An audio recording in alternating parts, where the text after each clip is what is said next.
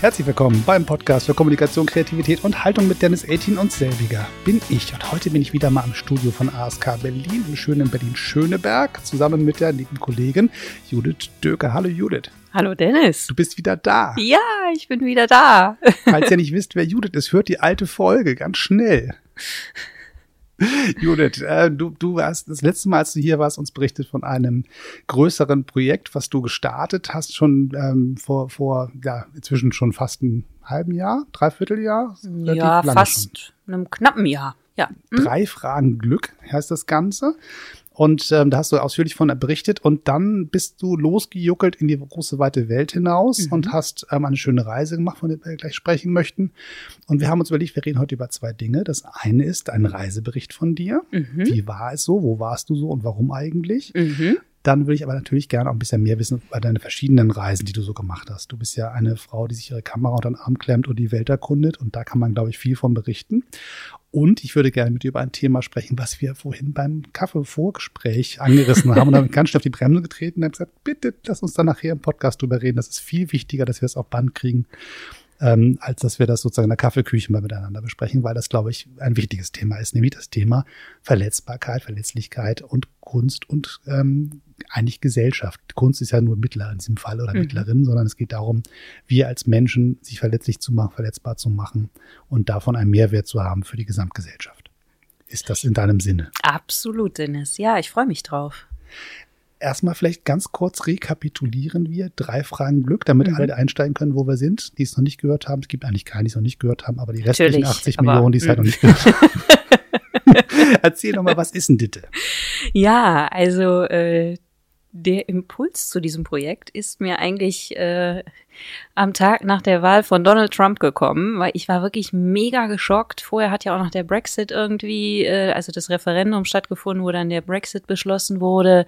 Dann die Rechtspopulisten in Deutschland und Europa waren gerade so auf dem Vormarsch und irgendwie habe ich gedacht, oh Gott, ähm, weil ich vorher so viel in der Welt unterwegs war, habe zwei Jahre in Indien gelebt, war also sehr viel so außerhalb Europas auch danach unterwegs und habe irgendwie gedacht, was passiert denn hier gerade so vor meiner Haustür oder mhm. Amerika, sage ich jetzt mal, ähnlicher Kulturkreis halt. Ja.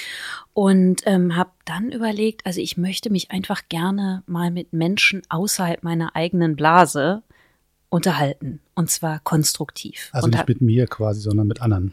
mit anderen, genau. Irgendwann habe ich das dann aber auch, also ich bin erstmal so in, in, ich sag jetzt mal, in Stadtteile von Berlin gegangen, in denen ich vorher noch nie war. Zum Beispiel habe mich so in Berlin-Marzahn vor das Einkaufszentrum gestellt und habe erst einmal Leute angesprochen, wo ich eigentlich so intuitiv eher einen Bogen hätte ich jetzt um die Leute gemacht mhm. und ähm, habe äh, mir so drei Fragen ausgedacht. Und zwar, wann warst du das letzte Mal glücklich und was ist da passiert? Dann, ähm, was kannst du tun, damit du häufiger Glück erlebst? Und was müsste hier in diesem Land passieren, damit die Menschen hier glücklicher zusammenleben? Und wie könnte dein Beitrag aussehen? Und das war so, so, so spannend, weil ähm, ich den Menschen dadurch, wir sind uns so nahe gekommen und ich habe die Menschen, also ich ich glaube, ich habe noch nie jemanden interviewt, den ich nicht während des Interviews irgendwann lieben gelernt habe. Ja, also obwohl ich teilweise wirklich eine starke Abneigung vorher hatte. Mhm.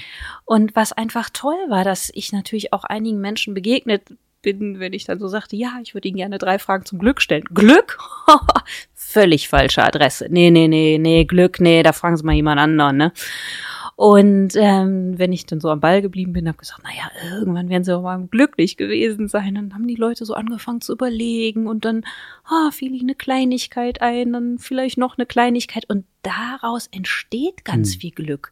Und daraus entsteht ein unglaubliches also ein ganz tolles Miteinander, ja. Und ich sag mal, selbst bei der dritten Frage, wo sich dann natürlich auch öfters mal herauskristallisierte, dass wir politisch also wirklich völlig woanders stehen, aber wo ich einfach gemerkt habe, und ich glaube, das ist in unserer heutigen Zeit so wichtig. Ich kann mich Menschen, ich kann eine große Nähe zu denen entwickeln. Also eine gefühlte Nähe. Obwohl wir, ich sag mal, das sind ja alles Gedankenkonstrukte, politisch vielleicht eine völlig andere Position mhm. haben. Und ich glaube einfach, dass das also ich finde das zumindest sehr wichtig, dass wir wieder versuchen, uns sehr nahe zu kommen und ohne zu werten. Und dass man eben nicht sagt, oh, derjenige, was weiß ich, der ist ähm, oder von mir aus der der wählt AfD, deshalb möchte ich mit dem nichts zu tun haben, sondern dass ich einfach gemerkt habe, es ist so wichtig, erstmal urteilsfrei auf Menschen zuzugehen und wirklich zu gucken, wo sind die Gemeinsamkeiten, was können wir miteinander teilen, was macht uns jetzt auch im Hier und Jetzt Freude, mhm. wo ähm, also vor allen Dingen, es war dann auch häufig so, dass ich dann natürlich auch nachgefragt habe, wenn so Leute, was weiß ich, wenn die sagten, ja, die Flüchtlinge, das ist das größte Problem, wenn die nicht wären, wird es uns allen viel besser gehen. Und ähm, Menschen haben ja sehr feine Antennen dafür, ob man sie jetzt irgendwie direkt verurteilt oder ob man ein echtes Interesse an ihnen hat. Und was mir dann sehr häufig passiert ist, dass wir, dass dann irgendwie rauskam, wenn ich dann gefragt habe, warum glaubst du, dass es dir dann zum Beispiel besser ginge, dass sie dann sagten, na ja, also dann kam auch auf einmal viel Empathie auf und mhm. ähm, dass sie dann sagten, ähm, na ja, ich, also ich hatte ja selber so ein schweres Leben und, oder ich kenne viele, die haben ein schweres Leben oder die Obdachlosen.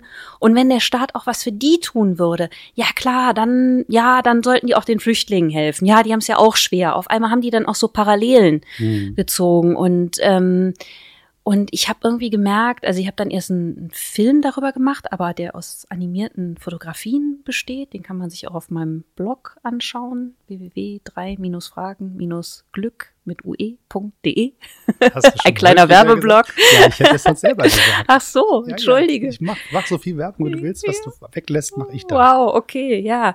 Und ähm, habe dann einfach gemerkt, wie toll dieses Projekt ist und auch wie viel Glück mir das Projekt bereitet. Und dadurch, dass ich ja eben auch viel reise, mache ich das jetzt einfach sehr intensiv, sowohl in Deutschland, gehe jetzt auch nicht nur irgendwie äh, dahin, wo ich vorher noch nie war, sondern habe das jetzt geöffnet, also so die ganze Bandbreite der Gesellschaft, äh, da suche ich mir Leute raus und ähm, habe das Projekt jetzt auch schon in Kolumbien, ähm, habe Menschen interviewt in Kolumbien, habe unter anderem mit ehemaligen Kindersoldatinnen auch gesprochen, habe ganz erstaunt, also ich, ich bin einfach immer wieder wahnsinnig erstaunt, auch wie viel Weisheit in Menschen ist. Dann im Iran habe ich das gemacht, also habe vom Mullah bis zur Feministin äh, Menschen interviewt und war jetzt gerade in Indien.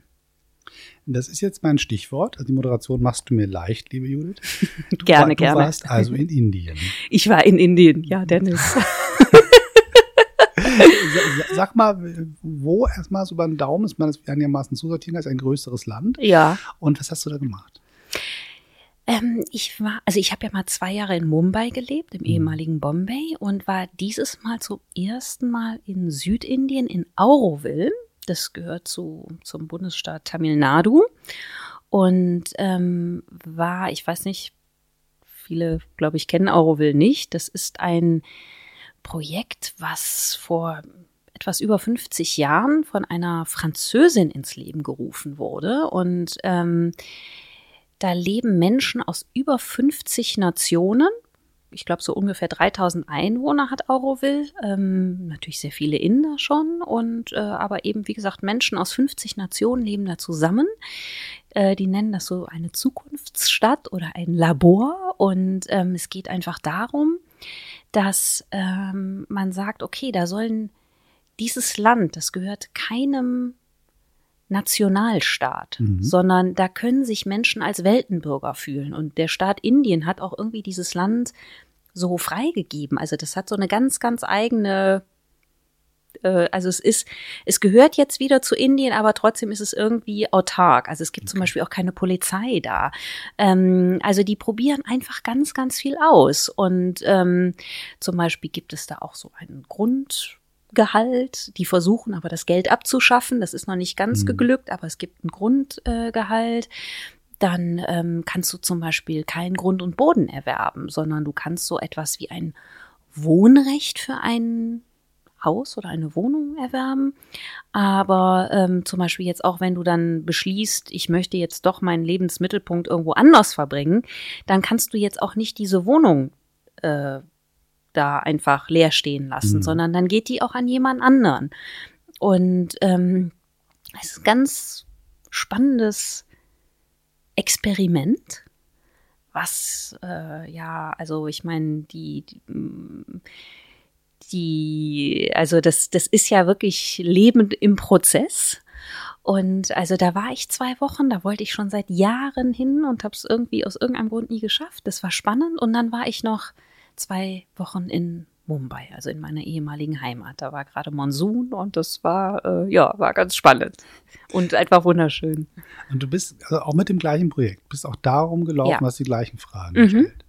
Haben haben die anders geantwortet oder kann man feststellen, nachdem du so quasi dein, dein Sample der, der Weltbevölkerung verbreitert hast, mhm. reden die Leute über ähnliche Dinge in, in äh, Südamerika wie in Marzahn wie in Indien? Universelle Themen? Ja, also was schon ganz spannend ist, weil durch die Fragen erfährt man ja dann doch auch immer so das Grundproblem eines Landes. Hm. Ja, das, äh, das finde ich ja einfach auch total spannend. Und das ist dann doch sehr verschieden von Land zu Land. Also ich habe das Gefühl, das absolute Gefühl, was da drunter liegt, das ist absolut universell, weil ich meine, jeder Mensch möchte ein glückliches und friedliches Leben führen. Vielleicht würden manche Leute andere Worte dafür benutzen. Und natürlich ist die Vorstellung von dem, was ein glückliches Leben ist, ja. sehr, sehr unterschiedlich. Aber ähm, das ist natürlich ein Wunsch, der absolut universell ist und in der Regel hat das natürlich auch viel so mit dem Miteinander, mit dem Zwischenmenschlichen zu tun. Aber es gibt dann doch sehr starke Unterschiede auf einer anderen Ebene und die haben dann viel mit dem, ja, mit dem Ort zu tun, mit dem Land zu tun, mit den politischen Verhältnissen. Also zum Beispiel in Deutschland ähm, ist es so, dass sich die Leute nach mehr Zwischenmenschlichem sehnen. Hm. Das kann ich auch gut verstehen, weil wir hier doch in einer Gesellschaft leben, die tendenziell eher, also ich sag mal, ich glaube, dass es hier einfach sehr viel einsame Menschen gibt. Und das habe ich einfach auch in anderen Ländern gesehen, dass also ich meine, alleine wenn Großfamilien zusammenwohnen, ja. dann ist man, hat man andere Probleme, aber man ist dann jetzt nicht mehr so einsam in der Regel. Ja. Ne? Kennst du deine hm. Nachbarn? Ja, nicht so wirklich. Also ich weiß, wie sie aussehen, aber äh, ich habe mich noch nie wirklich mit denen jetzt zum Kaffee getroffen oder so. Nee, du? Wenig. Also ich, mhm. ich habe, es hat sich verbessert in den letzten, na, im letzten halben Jahr. So ein paar Menschen hat man auf einmal dann doch im Gespräch mhm. irgendwie. Ähm, so Hunde, Kinder und, und so eröffnen dann natürlich andere Türen, weil man, ach, guck mal, der Hund, wie alt ist der denn? So. Mhm. ähm, aber das ist, ähm, erstaunlich, wie wenig Menschen ich in dieser Stadt, zum Beispiel Berlin, kenne. Mhm. Losgelöst von dem Bereich, wo ich auf Menschen treffen muss, nämlich beruflich. Mhm. Ähm, ich habe lange, lange in einem, einem, äh, über die Brandhaus gearbeitet. Da sind knapp 200 Menschen, die da arbeiten. Die sehe ich natürlich jeden Tag in irgendeiner Form, interagiere mit denen.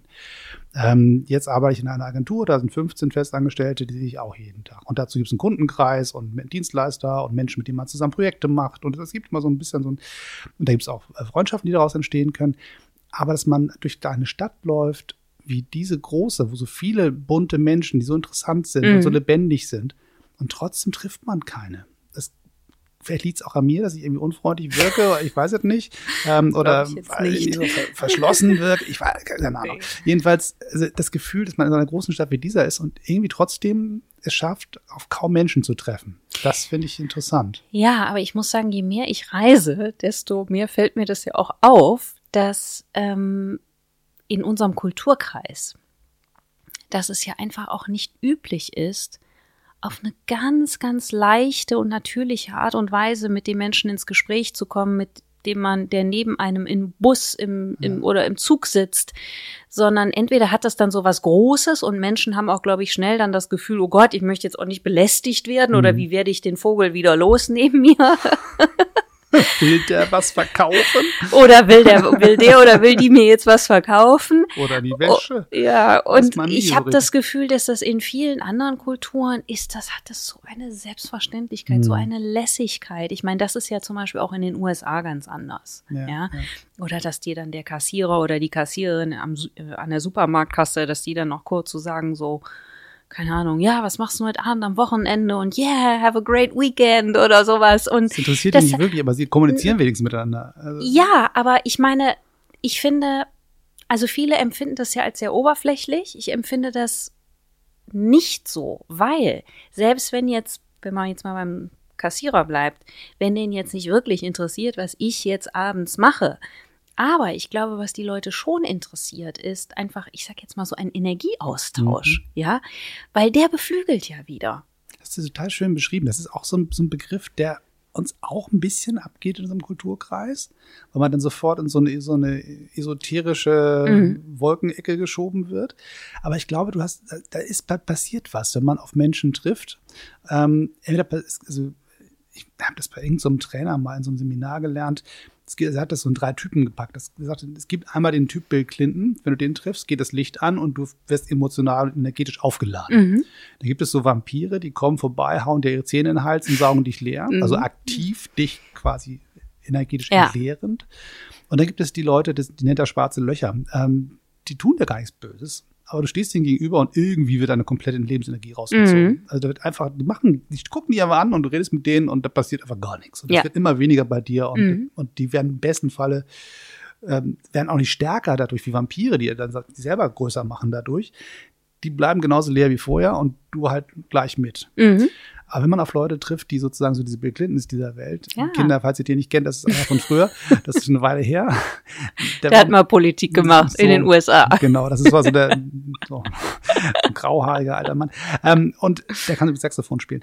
Das ist so ein Glück, wenn man auf Leute trifft, die seine Energie mitbringen, wo man ja. sagt, boah, was ist denn hier passiert? Mhm. Mir ist das ganz selten im Leben passiert. Und aber wenn richtig intensiv neben dem ganz engeren familiären Umfeld oder wo man wirklich echte Freunde trifft, so im Alltag, so die, die Nebenbegegnungen, mhm. ist mir das in Amerika sehr oft passiert. Ja, mir auch irgendeine alte Dame, die uns irgendwie in Seligmann, Arizona, die haben wir getroffen. Und äh, die war unterwegs mit ähm, einem Pickup-Truck. Hinten drauf war ein Motorrad. Sie und ihr Mann sind durchs Land gefahren, haben diese Motorräder, die sie selber gebaut haben, ausgeliefert. Das mhm. war ihre Teil ihrer Dienstleistung. Die bauen ihr Motorrad und liefern das aus. Und erzählte uns von ihren vier Hunden, die sie dabei hatte. Ein ganzes Auto vorne, von kleiner Hunden. dann trifft man so in der Mitte von gar nichts Menschen, die einen über ihre Hunde erzählen. Dann guckt man die Hunde an und denkt, Mensch, die darf ich jetzt be begrü äh, begrüßen. Und sie lässt mich teilhaben an ihrem Hobby, an dem, was ihr wichtig ist. Und dann fährt die weiter, wir haben nicht mal den Namen ausgetauscht. Mhm.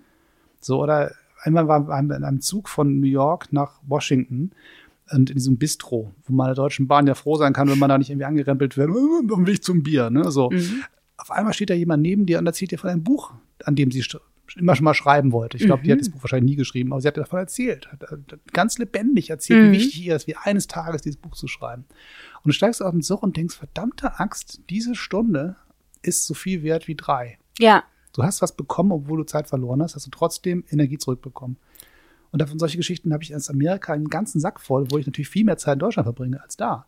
Aber irgendwie, das ist irgendwie anders hängen geblieben bei mir. Ja, also mir ist das in Amerika auch sehr häufig passiert und oft sogar nur so im Vorbeigehen. Vor allen Dingen die Schlagzahl ist ja unheimlich hoch, mhm. ja, wo du einfach so einen kurzen Austausch hast. Also mir ist das auch häufiger passiert in New York zum Beispiel, ähm, weiß ich noch genau. Also das ist schon über zehn Jahre her, aber ich erinnere mich noch gut dran. Da kam so eine Frau, äh, wir liefen so aneinander vorbei und dann sagt die so, wow, I love your T-Shirt. Ja. Ne? Also was jetzt, wo man sagt, ja, super, aber es kam darauf an, auf die Art und Weise. Ja. ja? Mit der Energie, mit der sie mir das gesagt hat. Deshalb erinnere ich mich jetzt heute noch dran. Ja das hatte sowas Lebendiges, ja, und das ist so ein kurzer Impuls und wow, und man geht weiter und man gibt die Energie weiter, ja, und ähm, das ist einfach etwas, finde ich, also ich versuche das jetzt in Deutschland auch zunehmend, weil mir das einfach so aufgefallen ist, dass das hier nicht stattfindet. Mir fällt das in Deutschland auch schwerer, weil man oft so eine, weil ich auch dann so eine Hürde manchmal mhm. überwinden muss, so jetzt einfach mal fremde Leute kurz anquatschen. Aber ich merke, weil ich mich auch eine Zeit lang darüber so beschwert habe, dass das ja hier gar nicht stattfindet, merkte dann, naja, ich mache es auch nicht. Flixt. Ich bin mitverantwortlich für diese Gesellschaft. Das kann da nur Genau. Und seitdem ich das festgestellt habe, versuche ich das und ähm, merke, es funktioniert dann auch in Deutschland. Ja. Also da habe ich jetzt auch wirklich viele schöne Momente gehabt oder zum Beispiel jetzt in den Supermarkt, in den ich immer gehe. Da kenne ich jetzt mittlerweile alle, äh, die da arbeiten. Und, die das Döker ist ist wieder da. Genau. Oh. nee, aber das ist echt, echt nett. Und Ja. ähm, ich glaube, da ist natürlich dann auch, ist man dann so selber auch gefragt, ja. Also gerade wenn es eben unserer Kultur nicht so entspricht, dann vielleicht mal so die Initiative zu ergreifen. Ich finde, wir, rufen jetzt mal auf, ja. Also alle ihr, die da draußen zuhört. Ihr lauft jetzt mal alle schön durch eure Heimatstadt und ruft wild wahllos Menschen, die ihr nicht kennt, zu. Mensch, schickes T-Shirt. Ja, oder irgendwas. Also ich meine, es muss ja auch ehrlich sein, ne? Ne, also ne, ich, nicht bei den Leuten im Anzug, nee. das macht keinen Sinn. Muss schon ein schickes T-Shirt Ja. sein. Also wahrnehmen. wahrnehmen, und wahrnehmen und irgendetwas sehen, irgendwas, was einem zum Beispiel oder was einem gefällt oder wo man denkt so wow oder ähm, äh, was weiß ich oder manchmal, wenn ich sehr freundlich bedient werde, dann sage ich das den Leuten. Hm. So und das ist dann und ich merke einfach, da entsteht dann auch immer was, weil die Leute sich dann doch freuen, dass es wahrgenommen wird. Kann es sein, dass deine, deine Fähigkeit, sowas wahrzunehmen, was damit zu tun hat, was deine Profession ist? Also das Einfachste ist ja zu sagen, Mensch, du bist doch Fotografin, du siehst doch, siehst doch die Welt. Aber vorher hast du ja auch äh, Schauspielerei gemacht und Bücher geschrieben Mhm. und so. Und auch das hat ja ganz viel damit zu tun, das Gegenüber wahrzunehmen Mhm. und das in irgendeiner Weise in sich aufzunehmen und zu verarbeiten und am besten Fall dann auch wieder rauszulassen in Mhm. irgendeiner Form. Hat das was damit zu tun? Können Künstlerinnen und Künstler das besser? Also ich ähm, Also, keine was- Ahnung. Also ich. Ich weiß, also ich tue mich mal schwer mit so totalen Verallgemeinerungen. Ähm, natürlich wird der eine Mensch sensibler dafür sein oder wird es ihm leichter fallen Hm. als jetzt jemand anderem. Aber ich meine, es gibt natürlich auch Künstler, die, ähm, also jeder Mensch ist ja auch anders gepolt, ähm, weil ich kenne natürlich auch Künstler und auch fantastische Künstler, die aber so einen Schmerz in sich haben, die dann eher überall immer das Schmerzvolle äh, zum Mhm. Beispiel sehen oder das, ähm, was nicht stimmt. Ja, also ähm, ich glaube, ja, was bestimmt, also was bestimmt so grundsätzlich ein ja, ich sag mal, einem selbst und der Welt auch gut tut, wenn man den Fokus mehr darauf richtet, was ist gerade gut, was ist schön. Und ähm, ich sag mal, darum geht's ja auch mir in meinen Fotos sehr stark. Also ich bin ja in den letzten Jahren sehr viel in Länder gereist, die auch ich vorher nur aus den Nachrichten Mhm. kannte. Also war in libanesischen Flüchtlingscamps, war in Syrien, in Pakistan, jetzt in Iran, in Kolumbien. Und mir geht es immer darum, also ich fotografiere Menschen, ähm, und mir geht es einfach immer darum, die Schönheit, die jeder Mensch in sich trägt. Das hat ja überhaupt nichts damit zu tun mit so einem objektiven Schönheitsideal, sondern jeder Mensch trägt ja etwas in sich und Hm. was wunderschön ist und was eben bei manchen Leuten so mehr an der Oberfläche liegt und bei anderen vielleicht durch Schmerz oder indem sie sich sehr verschlossen haben, vielleicht manchmal ein bisschen tiefer liegt. Aber mir geht es immer sehr, sehr darum, diese Schönheit einzufangen. Und ich glaube, dass ich seitdem schon auch noch mal sensibler dafür bin, vor allen Dingen was jetzt einzelne Menschen anbelangt, weil das ist für mich schon eine ganz tolle, ich sage, also Übung hört sich jetzt so blöd an, aber oder zum Beispiel, was mir auch manchmal auffällt, wenn ich so in der S-Bahn hier in Berlin fahre und manchmal so denke, boah, das ist aber krass, also wie was hier für Leute sind, wie die Hm. Stimmung ist. Also es ist Ja. ja nun nicht oft nicht angenehm. Aber dann überlege ich mir oft, wenn ich die Leute jetzt vor der Kamera hätte oder ich würde ihnen die drei Fragen Glück stellen, ich fotografiere die Menschen ja dann Ja. auch immer, dass ich dann denke, und die Gesichter, die können sich von jetzt auf gleich total verändern und versuche mir dann eher die Leute dann so vorzustellen und das ist auch was, was mich sehr mit den Menschen dann so versöhnt.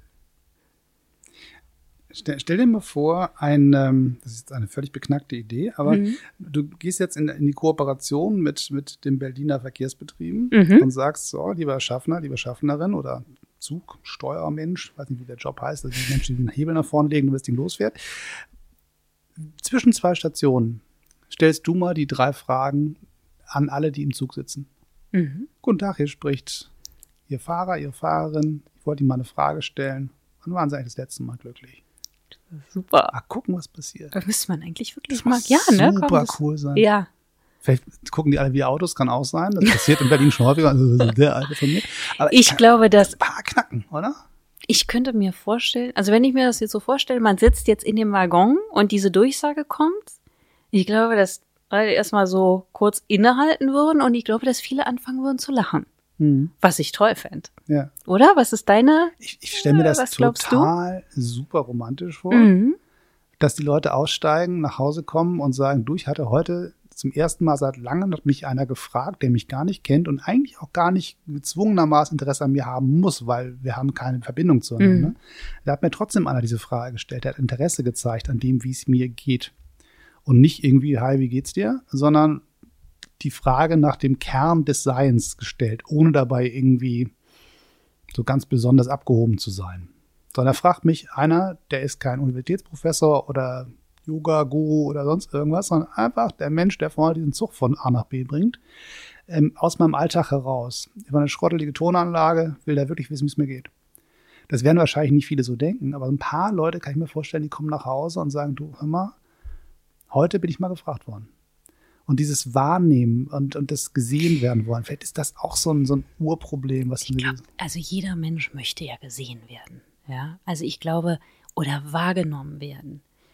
Und ähm, was mir einfach auch ganz oft ähm, begegnet oder was mir auch viele Leute schon gesagt haben, dass wenn ich ihnen die Fragen gestellt habe, und ich glaube natürlich, dass es nochmal intensiver ist, wenn du jetzt wirklich eins zu eins sprichst und dir Ja. jetzt nicht der Fahrer durch, also die Durchsage macht, äh, obwohl ich das ganz toll fände, dieses, diesen Versuch, aber dass mir viele Leute sagen, mir, mich hat noch nie jemand sowas gefragt, ja.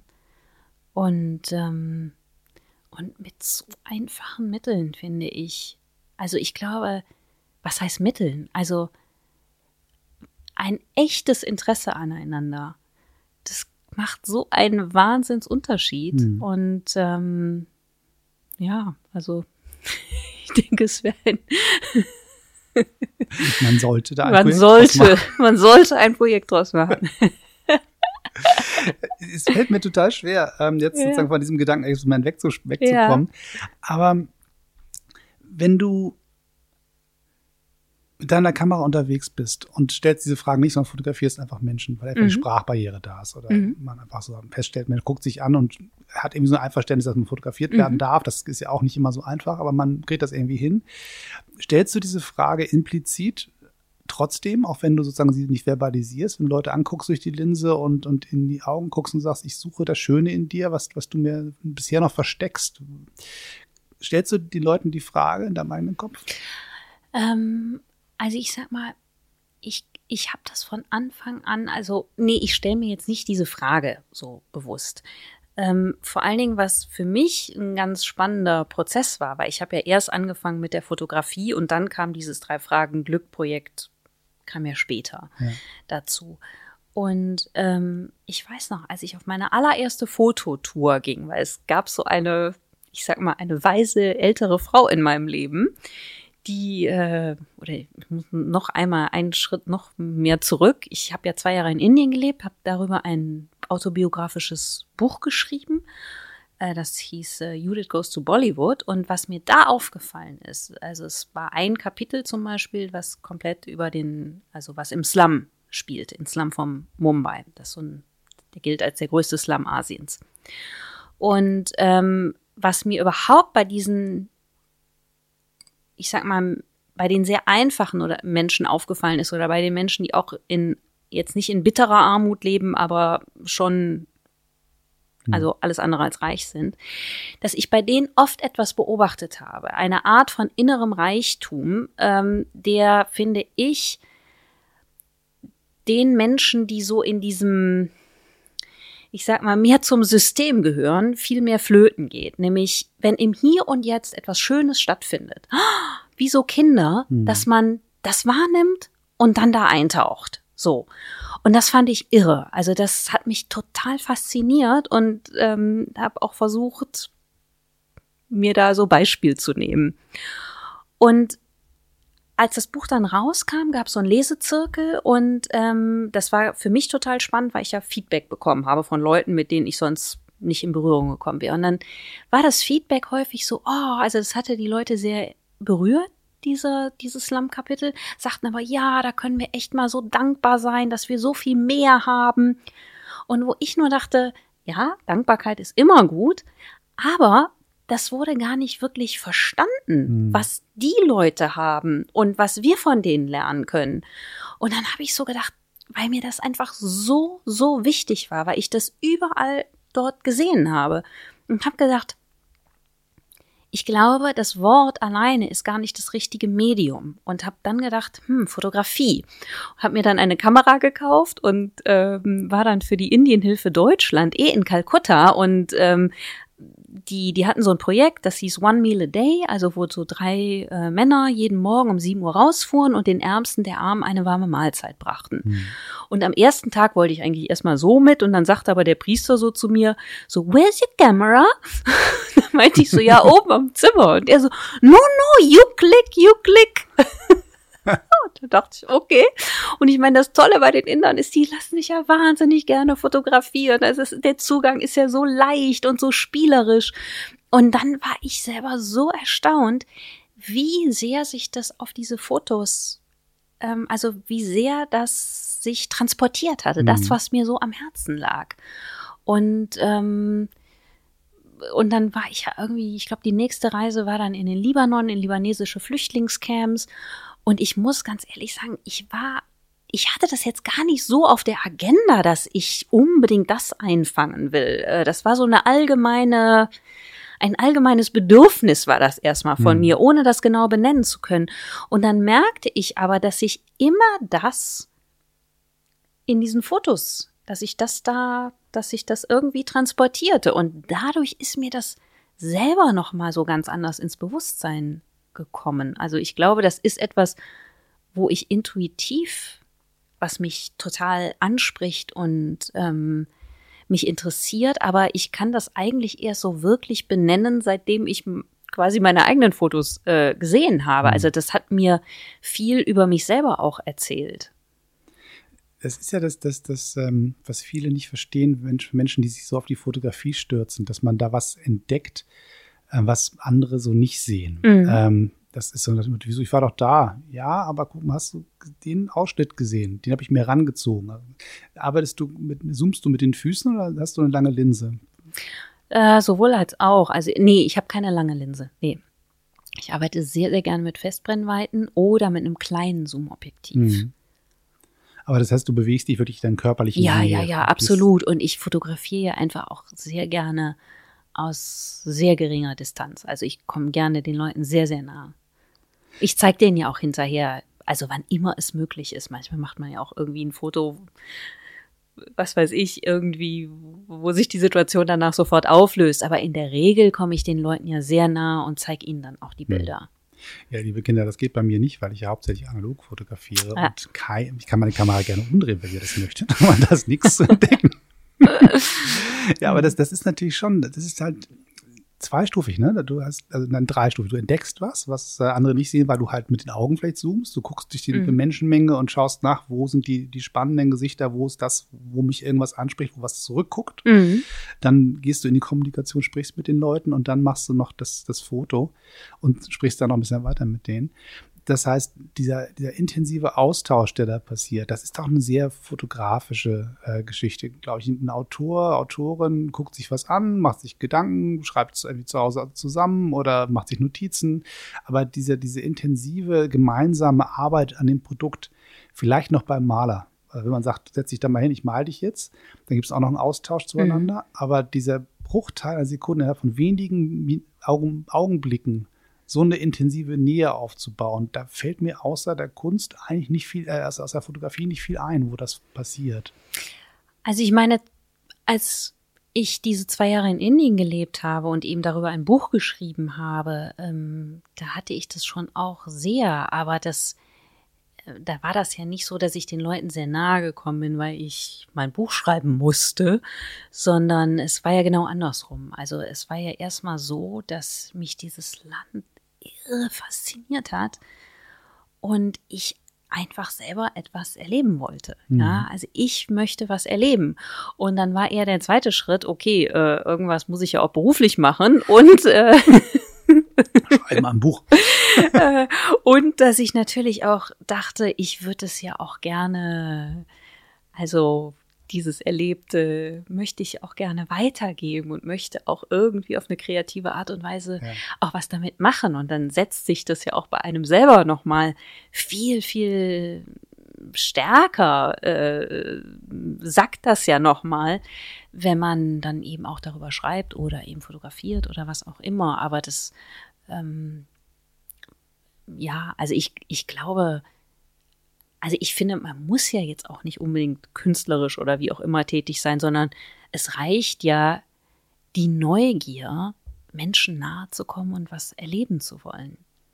Das geht auch im Zweifelsfall ohne Kamera mit dem gleichen Mechanismus. Ich habe irgendwann vor Ewigkeiten am Anfang dieses Podcasts mal bestimmt über, über zwei Jahre her gesagt, fotografiert doch mal ohne Kamera. Mhm. Geht mal raus, guckt euch um, versucht rauszukriegen, was würde euch ansprechen, was würdet ihr fotografieren wollen und guckt es dann an und im Prinzip mit einem Augenblinzeln fotografiert ihr es dann. Haltet es in irgendeiner Weise fest, entdeckt es, haltet es fest, geht in die Kommunikation damit und wandert anders durch eure Stadt, als ihr es normalerweise mhm. tun würdet. Also so das, zurück zu unserer U-Bahn, wo du da sitzt und die Leute anguckst und denkst, oh Gott, mh, alles klar, ich bin an einer U-Bahn. Dann kannst du ja aufhören mit, mit Wahrnehmen. Mhm. Du kannst sagen, so, jetzt ist aber auch genug gesehen, ich weiß, wo ich bin. Oder du sitzt da und guckst den Leuten ins Gesicht und stellst fest, guck mal, der hat ja irgendwie so, so eine kleine Narbe über, über der, der linken äh, Augenbraue. Was hat der wohl erlebt? Mhm. Ähm, Mensch, da guckt er ein bisschen traurig auf seinem Telefon, hat er gerade schlechte Nachrichten bekommen. Ähm, die beiden interagieren aber ganz süß miteinander, frisch Verliebte oder was auch immer. Mhm. Also Sachen, die man eigentlich mit der Kamera wunderbar einfangen mhm. könnte, aber tut das dann ohne Gerätschaft. Das so als, als Übung für die, die ähm, Leute, die das Thema Fotografie nicht für sich entdeckt haben, weil sie auch vielleicht technisch keine Lust haben. Weil es ist halt, man schleppt was mit sich rum, man muss wissen, wie das funktioniert und dann zeigt man das irgendwem und dann sagen, ja, keine Ahnung. Also es gibt ja vieles, was einfach von der Fotografie abhält. Ja, mich Aber hat ja auch die Technik lange abgehalten, bis ich merkte, es ist ganz einfach. Es gibt den P-Knopf für Profis. Aber fotografierst du, äh, kommen wir jetzt mal ganz, mhm. ganz fies, so total unwichtigen Dingen im Leben, fotografierst du im, im Automatikmodus? Nein. Könnte Nein. man aber tun. Nee. Hm? Nee, weil ich möchte schon ähm, also mir ist ja wichtig, zum Beispiel, ob ich den Hintergrund freistellen möchte mhm. oder ob das alles scharf sein soll, zum Beispiel. Also und deshalb, äh, nee, also ich finde, es gibt so ein paar Sachen, die machen dann einfach schon einen Unterschied und das funktioniert nicht äh, mit Automatik. Aber, aber falls jemand sagt, ich, hab, ich, ich sehe die Welt, ich will die Bilder festhalten, aber ich habe keine Ahnung, wie das geht, also ich meine, klar, man kann ja erstmal mit ähm, im Automatikmodus beginnen, ja. Ähm, aber also irgendwie, bei mir war das dann so, ich habe mir eine Kamera gekauft und hatte dann aber auch, wollte es dann auch richtig machen. habe mir die gekauft, bin dann erstmal total verzweifelt, weil ich, ich bin überhaupt kein Technikfreak und finde das jetzt auch nicht spannend, mich durch sämtliche YouTube-Tutorials. Äh, das ist ja schade. Die, dieser Podcaster hat vier Jahre in YouTube investiert. Guck ja, doch mal. Es tut mir leid, Dennis, aber ich glaube, es war jetzt auch nicht nur Technik. Ne? Nein, wenig, du bist ja, ja, ja, eben. Ja. Eben. Also nee, es geht mir um Technik. Hm. Es geht mir um Technik. Und dann habe ich, weil diese Reise nach Indien anstand, da wollte ich natürlich fit sein, habe ich dann einen Freund angerufen, Thomas Wommelsdorf. Nochmal vielen Dank dafür. Und hab, genau, ein, ein Regisseur und Fotograf. Und dann war ich total verzweifelt. Meinte so, ich habe diese Kamera, ich weiß überhaupt nicht, wie ich damit umgehen soll. Und, das geht allen so. Und dann äh, sagte er so zu mir, es wird nicht an der Technik hapern, ja, also daran, äh, und dann war ich so, oh, oh, war ich so wirklich nicht. Er so, nein, nein, das, das, das kriegst du hin, ja. Äh, und dann hat er mir das wunderschön erklärt an einem Nachmittag und ich habe so mitgeschrieben und äh, so und dann äh, also ich finde, das, man muss das ja einmal richtig verstehen. Ja. So, und dann habe ich dann einfach trainiert, weil das ist ja dann irgendwie auch wie so eine, wie so ein, weiß nicht, so eine Koordinationssache. Also dass man, Muscle Memory sagen die. Ja. die dazu, ja. Ah ja, ja, genau. Und dann habe ich das einfach so trainiert, bin jeden Tag rausgegangen, habe fotografiert, damit ich das dann intuitiv einfach schnell war. Und äh, ja, und als ich dann in Indien war, hatte, das, hatte ich das ganz gut. Also ging das. Also es war dann viel leichter, als ich gedacht habe. Hm. Erste Frage ist, welche Kamera hast du denn? Ja, die schwarze. Die schwarze, genau, mit einem silbernen Knopf. Hast du, bist du mit so einer großen Spiegelreflexkamera unterwegs oder bist du auf was Kleineres umgestiegen? Nee, was Kleineres, eine, Olympus, also eine spiegellose Hm. Kamera, aber die ist gut. Finde ich schön. Das ist ja sozusagen immer ein bisschen eine Frage. Also, es gibt so Kameras, die sprechen mit einem. Hast du eine Kamera, die mit dir spricht? Die wirklich selber sagt so, Jule, guck mal hier und mach sie die Welt mal so oder ich sehe sie wie du? Ja, also ja, ich komme doch, doch, also ich komme echt gut mit der klar. Und bei dir? Ja, es, es gibt so Kameras. Ich habe, ich wollte immer ein Leica-Fotograf Ah, sein. Ich wollte ja. immer ein Leica-Fotograf Mhm. sein. Und ich habe eine Leica. Und ich muss ganz ehrlich Mhm. sagen, ich kriege mit ihr nicht den Blick auf die Welt wie mit meinen anderen Kameras. Ah ja. Ich muss durch den Spiegel gucken. Ich habe Mhm. also ich habe ähm, ganz meine Lieblingskamera ist mal eine alte Minolta. Mhm. ähm, wenn ich mit ähm, einer guten Technik arbeiten möchte, Mhm. die, die was die meisten Leute als saubere, klare Bilder Mhm. so wahrnehmen würden, dann ist es tatsächlich eine Minolta. Ich will den Spiegel klappen hören, ich will ihn fühlen in dem, im Finger, den Auslöser Mhm. spüren. Ähm, wenn ich mit meiner ähm, eigentlichen Weltsicht unterwegs bin, ist es tatsächlich eine Holger, eine Plastikkamera, die Unschärfe hat, die Farben anders macht, die unvorhersehbare Dinge tut und mehr abenteuerlich unterwegs ist Mhm. und tatsächlich am Ende mir Bilder liefert, wie sie zu meinen Erinnerungen passen. Sie passen nicht zur Situation, wie es da ist, das ist definitiv zu abstrakt, aber sie liefern mir Bilder, die be besser passen zu meinen Erinnerungen. Die, so werden die bei mir schon mal Ja, gespeichert. spannend. Entdecke ich Mhm. so wieder. Ähm, wenn ich digital fotografiere, bin ich tatsächlich inzwischen vom Spiegel weg und bin mit einer ähm, Fuji unterwegs und ähm, bin noch nicht warm mit ihr. Also ich, ich geht ganz gut, alles, alles gut, die Knöpfe sind da, wo sie hingehören. Ich freue mich über die Haptik der Bedienung. Ich kann wieder an Knöpfe, an, an Sachen drehen Mhm. und so, muss nicht nur irgendwie Menüs wischen. Ähm, aber so ganz hat sie mich noch nicht. Ich habe vor jahrelang mit einer Canon geschossen und da waren die Finger tatsächlich trainiert. Okay. Ich musste nicht mehr überlegen, wo ist denn das Ding jetzt, sondern ich drehte einfach und drückte und dann war, war alles Mhm. da, wo es hingehört. Mhm. Das ist noch nicht so. Da, da fehlt noch die, die, das, das Repetitive. Der Wechsel vom System hat noch ein bisschen so eine gewisse Hürde. Aber die, die Leica, ich, ich, ich liebe das, ich freue mich, dass ich eine habe. Ich habe sie sehr günstig von einem sehr lieben Menschen bekommen und dachte, oh, jetzt habe ich eine Leica, ich habe eine eigene Leica. Ja. Jetzt auch so eine. Und, äh, es ist noch nicht so ganz. Also irgendwie, nee? nee, irgendwas macht sie mit mir nicht. Ich weiß es nicht, keine Ahnung. Ich würde es ja gerne mal probieren. Ich habe immer nur mit einem Olympus äh, fotografiert und bin damit total glücklich, aber ich meine, klar, Leica. Also Ja. ich würde es einfach gerne mal probieren. Ja, man, man, man denkt, man ist jetzt was Besonderes, wenn man die dabei hat und das ist auch, das ist auch sofort angesprochen, ah, ein Leica, hm, cool.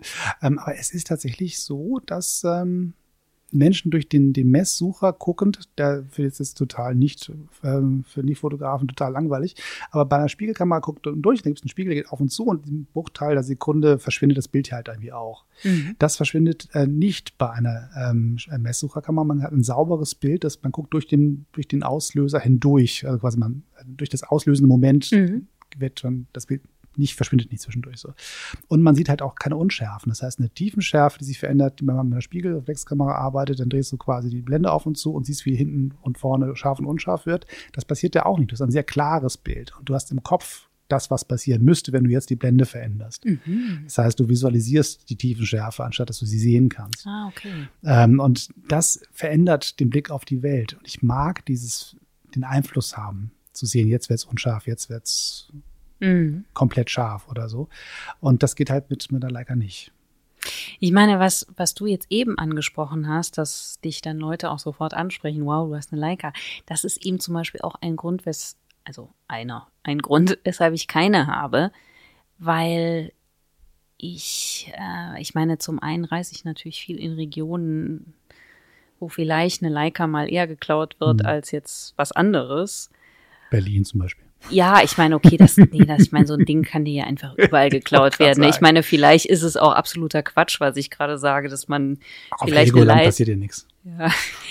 Nee, aber irgendwie, also ich finde es, also ich finde das auch gut, dass meine Kamera jetzt nicht so groß ist, Hm.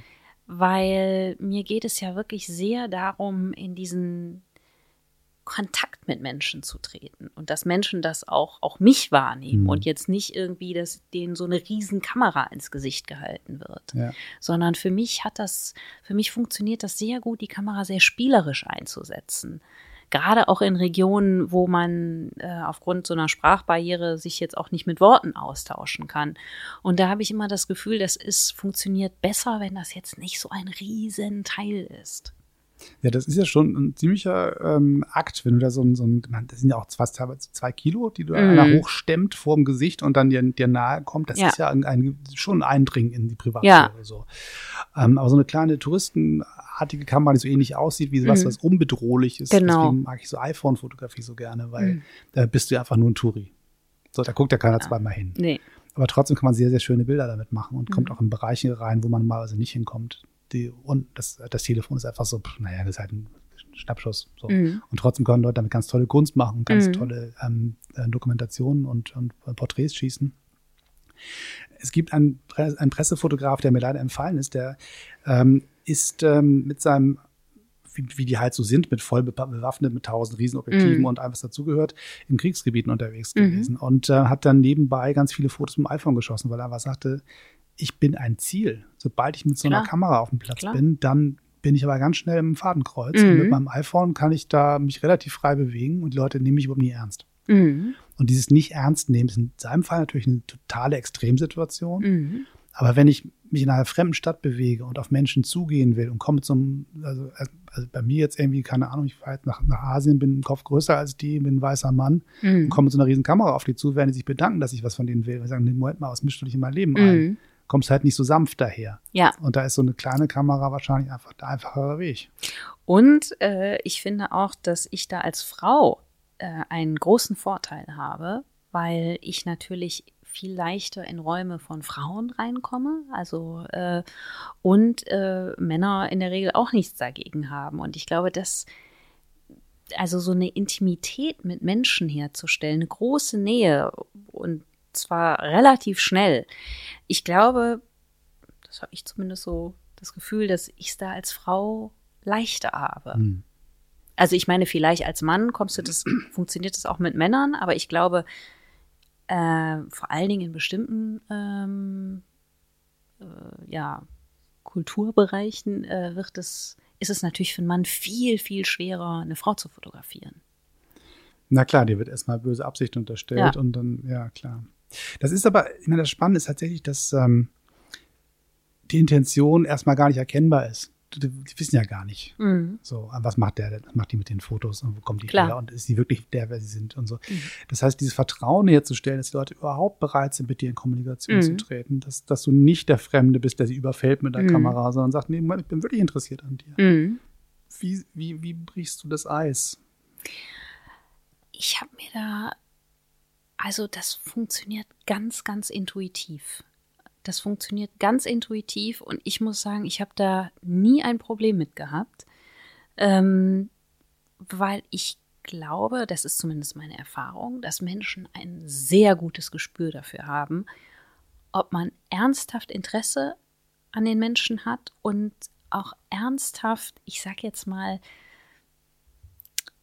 ähm, wie soll ich das jetzt beschreiben? Aber ich möchte, also ich, mir geht es ja wirklich darum, auch die Schönheit der Menschen zu sehen. Und ich will die ja nicht, ich will die ja nicht in ihren schlimmsten Momenten äh, ablichten.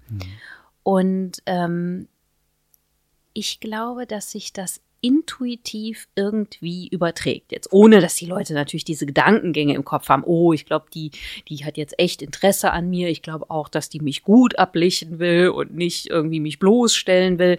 Aber ich meine, man hat ja immer sofort ein Gefühl irgendwie, wenn man auf einen Menschen trifft. Und ähm, also meine Erfahrung ist, dass ja, dass Menschen einfach ein sehr gutes Gespür dafür haben und dass das dann auch blitzschnell geht. Mhm. Wir haben ja von, von einer guten Stunde ähm, gesagt, wir reden über ein zweites Thema, nämlich, ja. nämlich die Verletzbarkeit, Mhm. Verletzlichkeit. Ist das vielleicht der Schlüssel, warum so eine Kommunikation funktioniert? Weil Leute merken, dass du bereit bist, wenn du ihnen, wenn du was von ihnen willst, mhm. also von ihm wissen willst, ähm, dass du das Gleiche auch bereit bist zu öffnen. Das heißt, auch du bereit bist, in diese Kommunikation was zu investieren. Zu sagen, ich sage dir auch, wer ich bin. Mhm. Und entsprechend machst du dich natürlich angreifbar, verletzlich, weil im Zweifelsfall, sobald man sich erkennen gibt als die Person mit der äh, Historie, der, der, den Emotionen, die einen bewegen, wenn man die irgendwie preisgibt, dann ist man ja angreifbar. Ähm, aber das ist ein Invest in dieses Gespräch, weil der andere ist ja auch mir soll auch sagen soll, wie es ihm geht. Du fragst ihn, ja. wann warst du das letzte Mal glücklich? Das ist ja sehr intim. Ja, absolut. Fragen absolut. dich zurück und sagst du dann auch ja, dann? Nee, komischerweise, ich werde eigentlich nie zurückgefragt, was ganz spannend ist. Also, ich meine, ich glaube eben auch, dass eine Grundvoraussetzung ist, aber in dem Modus befinde ich mich dann auch, dass ich sehr offen bin. Also, dass mhm. auch mein Herz sehr offen ist. Ja. Ähm, und dass, äh, weil ich glaube, wenn man da so, ich sag mal so vorsichtig ist oder vor allen Dingen auch äh, Angst hat, irgendwie verletzt zu werden, wenn jemand Nein sagt, ähm, ich glaube, das würde nicht funktionieren, sondern ich finde, man muss einen absoluten Vertrauensvorschuss investieren und ein, ja, eine Offenheit, eine Lust. Und ähm, natürlich gibt es Leute, die dann auch sagen, nee, mit mir nicht, aber ähm, das empfinde ich auch nicht als Zurückweisung. Also ich kann das ganz gut bei den Leuten lassen. Mhm. So. Und dass ich, weil ich meine, es gibt so viele Gründe, weshalb man da jetzt gerade irgendwie keine Lust zu hat. Das kann ich auch sehr gut nachvollziehen. Ja.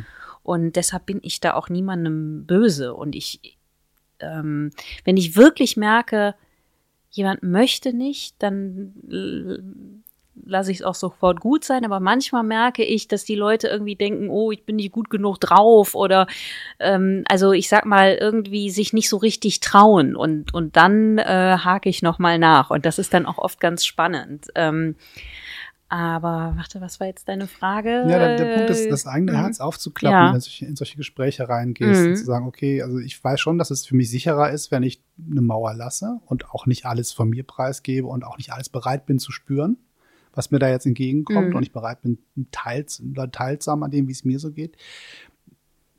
Dieses, was zwischen Menschen häufig steht, so eine Art Schutzmauer, mhm. die auch manchmal ganz hilfreich ist, wenn man ehrlich ist. Also ist ganz sinnlos sind die schon nicht, diese, diese Schutzmechanismen. Aber wenn man bereit ist, die erstmal zur Seite zu schieben und zu sagen, wenn ich sie brauche, kann ich sie immer wieder aufbauen. Mhm. Aber erstmal zu sagen, ich steige ein, lass mich auf eine echte Verbindung ein. Mhm. Ähm, der, der Wert der Verletzlichkeit, der Verletzbarkeit ist das sozusagen das, was man lernen kann aus so Projekten, wie du sie durchführst, für das, für die Gesamtgesellschaft, für die Stadt, in der man sich bewegt und keine Menschen kennenlernt, wo man sie all jeden Tag sieht? Ja, also ich kann nur sagen, ich habe dadurch schon sehr viel gelernt, weil äh, zuerst ist mir das schwer gefallen, einfach ganz fremde Menschen anzusprechen, mhm. dass ich so dachte, oh Gott, und das auch noch in Deutschland. Also in anderen Ländern ist mir das leichter gefallen, aber ich merke, dass man das dass das eine Übungssache ist. Ja, mhm. dass das eine absolute Übungssache ist. Ich merke auch, wenn ich längere Zeit in Deutschland jetzt nicht Menschen auf der Straße angesprochen habe und ich ziehe dann los, dann denke ich zuerst, oh, ist heute jetzt wirklich der richtige Tag? Fühle ich mich danach? dann gibt's da schon erstmal so eine Ladehemmung, sag ich mal. Aber in der Regel, wenn ich dann so die ersten ein, zwei, drei Leute angesprochen habe, ah, dann komme ich wirklich in so einen Flow rein. Und weil das ist toll. Also ich kann wirklich nur jedem raten, wenn man sich öffnet, das äh, also damit macht man sich ja erstmal selber ein Geschenk, weil natürlich fühlt sich das Leben viel, viel besser an, wenn man selber, ich sage jetzt mal, mit einem offenen Herzen auf Menschen zugeht, anstatt diese, diese Mauern, weil oft denken wir ja, wir schützen uns, aber wir schneiden uns von ganz, ganz vielem ab. Ist das auch ein, eines der Probleme der Politik, der, der, in der im Land?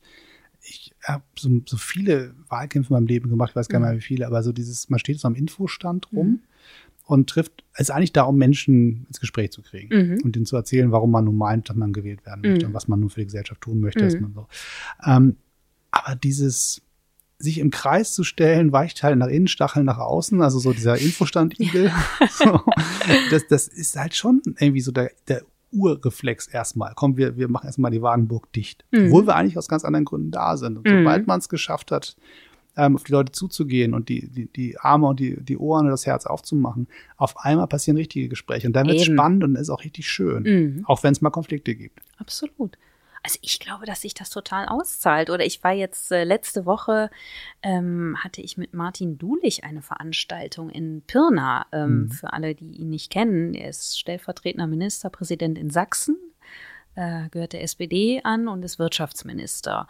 Und das ist zum Beispiel für mich ein ganz, ganz toller Politiker, weil der sich sehr öffnet und wir haben über Glück gesprochen und er sagte auch, ähm, also wir haben dann eben auch darüber gesprochen, Glück als politische Dimension mhm. und dass er auch sagte, ja, wie wichtig das ist, ja, weil ähm, man muss mal in anderen Kategorien denken, weil ich meine, was ist wichtiger als ja, das, das Glück der Menschen im, äh, im Bewusstsein zu haben und, und, und daran sollte sich auch die Politik orientieren. Und ich meine, er macht tolle ähm, äh, Formate. Der geht zum Beispiel immer irgendwo arbeiten. Ja, der war jetzt irgendwie auch in der Kanalisation und hat da irgendwelche Rohre an irgendwelchen Rohren geschraubt, wo es dann auch wirklich nicht so angenehm gerochen hat.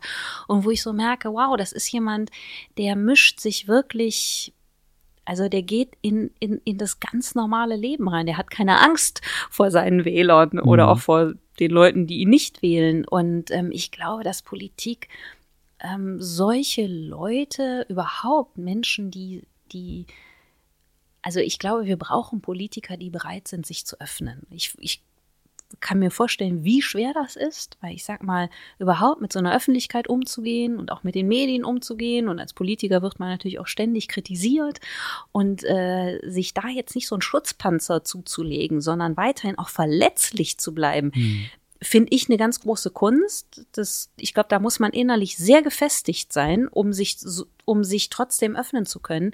Aber ich glaube, genau so etwas brauchen wir, damit auch wieder ein Vertrauen entstehen kann zwischen Bürger und, und Staat. Und weil im Moment ist es ja so, dass, dass ich sage jetzt mal, diese zwei Lager sich eigentlich total auseinander dividieren und ja. dann komische Parteien gewählt werden aus Protest.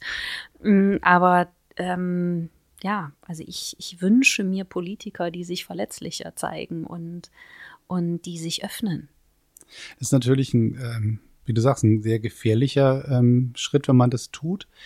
Gleichzeitig, aber wenn es viele täten mhm. oder mehrere, reicht ja schon. Das mhm. aber gar nicht alle und gar keine Mehrheit, sondern wenn es eine kritische Masse gibt mhm. von Politikern und Politikern, die beweisen, dass es völlig funktioniert und mhm. auch in diesem sehr harten Geschäft mhm. klarkommt, wenn man sich das erlaubt, nicht nur abstrakt Probleme zu erkennen und mhm. zu, zu äh, analysieren und zu beheben, wie so ein Reparaturbetrieb, mhm. sondern wirklich sagt, nee, nee, ich versuche mich mal zu orientieren an dem, dem Arbeitsauftrag aus der amerikanischen Verfassung, dass die Leute ein Recht haben auf Life, Liberty and the Pursuit of Happiness, also mhm. also Leben, Freiheit und das eigene, das, das Streben nach Glück. Mhm. Dass das ein Arbeitsauftrag für Politik ist. Ja. Dass, dass die Amis das in ihrer, ihrer Verfassung geschrieben haben, ist ja schon mal eine Riesennummer. Das, mhm. das kann man gar nicht klein, äh, groß genug ähm, beschreiben. Und bei uns ähm, habe ich das Gefühl, bei den Amis auch nicht, ne? Das, das, das ist eben noch härter als Politiker und Politiker. Die spielen, ja. müssen noch mehr Theater spielen, noch höhere Mauern bauen und so weiter.